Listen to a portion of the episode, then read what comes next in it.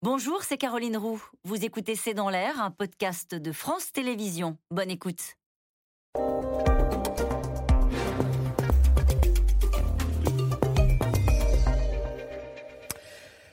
Pascal Boniface, bonsoir. On vous connaît bien, vous êtes directeur de l'IRIS et vous publiez euh, Géostrategix, la géopolitique mondiale de 1945 à nos jours. Et c'est en BD et c'est chez euh, Duno Graphique. On y reviendra, mais tout d'abord, une question à vous, le grand spécialiste de la géopolitique du sport.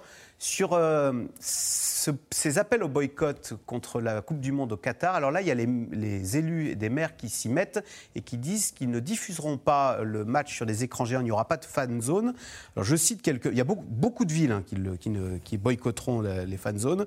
Euh, le maire de Bordeaux dit ne pas vouloir être complice de ce que Martine Aubry appelle un non-sens au regard des droits humains et de l'environnement et du sport.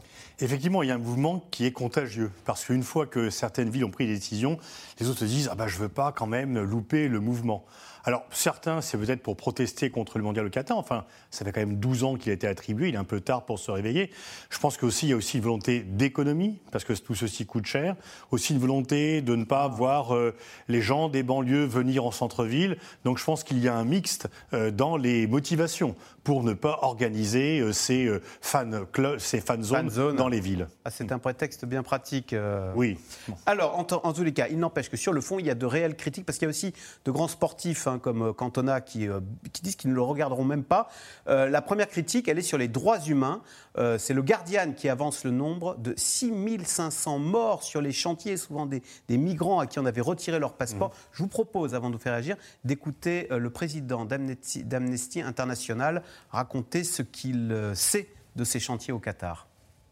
On a des doutes très très très sérieux sur les conditions de vie, sur les conditions de travail par 50 degrés, sans protection, et ça entraîne des crises cardiaques, ça entraîne des problèmes respiratoires. Donc il y a des milliers de morts. Pascal Boniface, est-ce qu'on va quand même pas jouer sur un cimetière, sur des cimetières?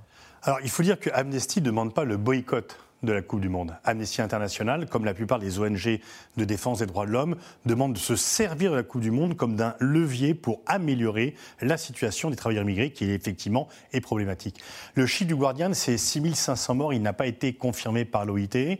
C'est sur 10 ans et c'est pas que les stades c'est l'ensemble des chantiers. Mais ce chiffre n'a pas été documenté par euh, l'OIT ou d'autres organisations. Bon, il est euh, sujet. Euh, le Qatar, lui, dit qu'il n'y a que 50 morts. Et bon, je pense que le Guardian surestime le Qatar sous-estime le chiffre. Mais il est vrai que les conditions de travail, que les conditions d'hébergement ne sont pas dignes de l'accueil que l'on peut faire pour les travailleurs immigrés.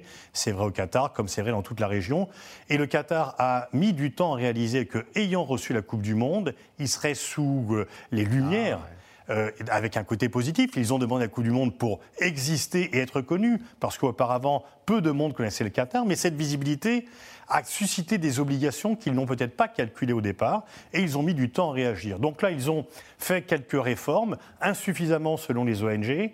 Euh, L'OIT leur donne un petit satisfait mais pas trop, ce qui fait que l'OIT dit que la situation est moins mauvaise que dans les pays de la région, mais qu'il y a encore d'énormes marges de progression, ce sur quoi travaillent les ONG le Qatar qui, a construit des gigantesques stades, c'est pas, c'est un tout petit pays le Qatar. Vous l'avez dit, un 3 millions d'habitants. Comment ils vont faire pour les remplir d'ailleurs? Il y a des rumeurs comme quoi ils vont devoir payer des de faux spectateurs pour venir remplir les gradins. Oh non, parce que pour aller voir un match à Coupe du Monde, il y a toujours. Alors bien sûr, ils ont fait les mondiaux d'athlétisme. Le Qatar veut organiser toutes les compétitions. Lorsqu'ils ont fait les mondiaux d'athlétisme, les tribunes étaient vides. Et donc, ça crée un choc. Mais euh, les supporters d'athlétisme ne se déplacent pas pour avoir des compétitions. En football, les supporters font des kilomètres pour suivre leur équipe. Regardez, ça s'est vu au Brésil, ça s'est vu en Russie. Et donc, les supporters néerlandais, allemands, anglais et de tout, de la plupart des pays, vont se déplacer. Donc, il y aura des spectateurs locaux, peut-être que aussi quelques immigrés à qui on va donner des places, mais surtout des spectateurs étrangers qui vont suivre leur équipe nationale. Alors, le Qatar alors, euh, cette Coupe du Monde, elle a lieu en novembre parce que c'est la période où il fait le moins chaud. Il fait quand même près de 30 degrés euh, en novembre au Qatar, à tel point qu'il a fallu climatiser des stades de foot. On, a l'impression qu'on marche sur la tête, surtout en ce moment où hier le gouvernement nous disait qu'il va falloir faire de la, sobriété énergétique. C'est absolument pas raccord, là, ces stades climatisés, avec ces appels à la sobriété et à la responsabilité énergétique. Et lorsque le Qatar a été désigné, la préoccupation environnementale n'existait pas pour les compétitions sportives. Elle est apparue par la, par la, suite. Et donc, effectivement, euh, ce aussi ne serait difficilement possible. Mais il fait qu'il va faire 25-30 degrés, on joue au foot à 25-30 degrés. Je ne pense pas que ça soit nécessaire de climatiser les stades parce qu'il y a des températures normales. Quand on a fait la Coupe du Monde au Mexique à 2000 mètres d'habitude, il faisait beaucoup plus chaud. Donc normalement, au Qatar, à cette époque de l'année, c'est un peu un printemps agréable en France et donc il n'est pas obligatoire de climatiser les stades. Mais par contre, on a dû inverser le calendrier parce que si la Coupe du Monde avait eu lieu en été comme c'est la tradition, là, effectivement, ça aurait été insupportable. Euh, Pascal Boniface, on dit qu'organiser la Coupe du Monde, ça s'appelle le soft power. Ça veut dire se rendre aimable et donner une belle vision de soi dans le monde. Est-ce que ce n'est pas l'effet inverse qu'obtient le Qatar? Finalement, il n'a jamais été autant critiqué pour euh, le non-respect des droits humains et pour ses pratiques environnementales. Finalement, qu'a-t-il à y gagner euh, bah, Effectivement, il y a un effet boomerang. Il y a un effet boomerang parce que le Qatar se mise sur le sport pour exister, parce qu'il est coincé entre l'Iran, l'Arabie saoudite. C'est vraiment dangereux, c'est compliqué. Il veut être un point sur la carte. Comme l'Uruguay qui veut être un point sur la carte en organisant la première Coupe du Monde en 1930, qui ah était bloquée entre le Brésil et l'Argentine. Donc il y a une sorte de similitude. Mais du coup, il est visible, mais comme il est visible, on voit aussi les côtés critiquables. Et donc, euh, je pense qu'ils n'avaient pas envisagé cela. Et donc, ils ont dû, sous la pression, faire des réformes qui sont jugées insuffisantes par beaucoup. Et le but des ONG, c'est de maintenir la pression. Et même Amnesty International se dit, bon, il faut faire attention pour après la Coupe du Monde. Parce que là, euh, ah finalement, ils sont sous contrôle. Mais c'est après. Et donc, vous voyez, il y a deux attitudes. Certains disent, moi, je ne veux pas entendre parler de la Coupe du Monde mais il y a quand même beaucoup d'hypocrisie là-dedans, euh, dans ceux qui disent cela, parce qu'il y a des gens, traditionnellement, ne regardent pas la Coupe du Monde.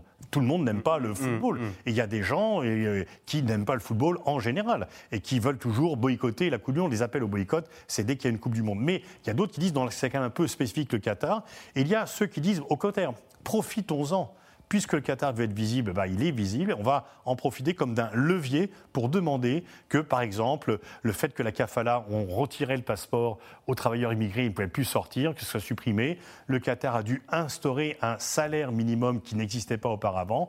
Et donc, voilà ce sur quoi travaillent les ONG. Alors, vous le disiez, en 2012, quand on a attribué la Coupe du Monde au Qatar, on ne parlait pas encore de, de, de conscience écologique en matière sportive. Il n'empêche, alors là, ce qui est le clou du spectacle, c'est, vous me voyez venir, bien sûr, c'est le, Conseil olympique d'Asie qui a décidé d'attribuer les Jeux olympiques d'hiver, d'hiver, en Arabie Saoudite. Alors, on essaye d'imaginer ce que ça va donner. Bah, regardez ce sujet de Jules Longchamp qui essaye d'imaginer ce que ça peut donner que le ski en Arabie Saoudite. Ces paysages servent de décor au Paris-Dakar. Des dunes de sable que l'Arabie Saoudite veut transformer pour y organiser l'impensable, les Jeux asiatiques d'hiver en plein désert.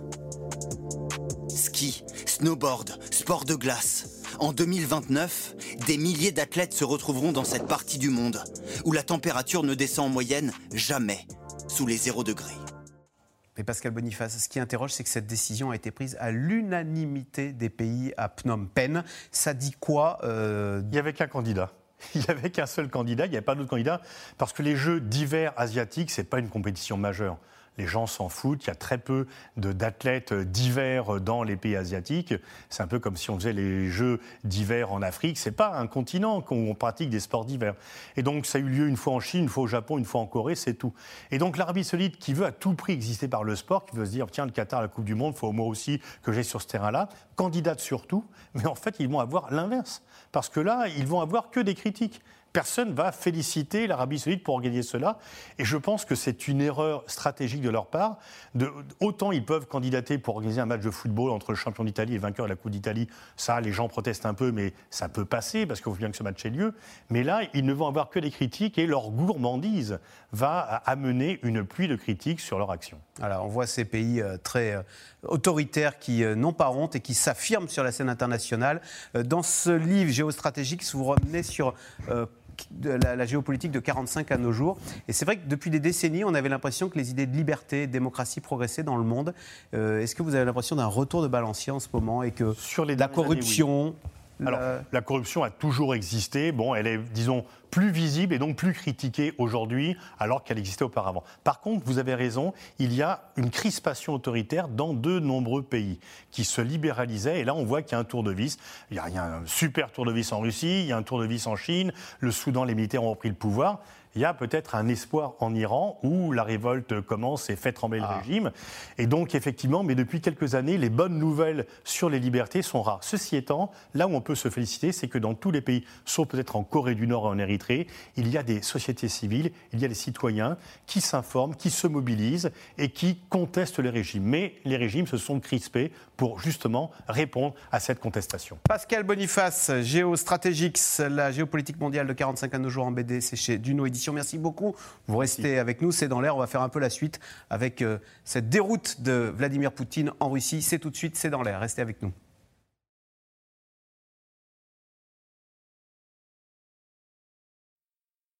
C'était C'est dans l'air, un podcast de France Télévisions. Alors s'il vous a plu, n'hésitez pas à vous abonner. Vous pouvez également retrouver les replays de C'est dans l'air en vidéo sur France.tv.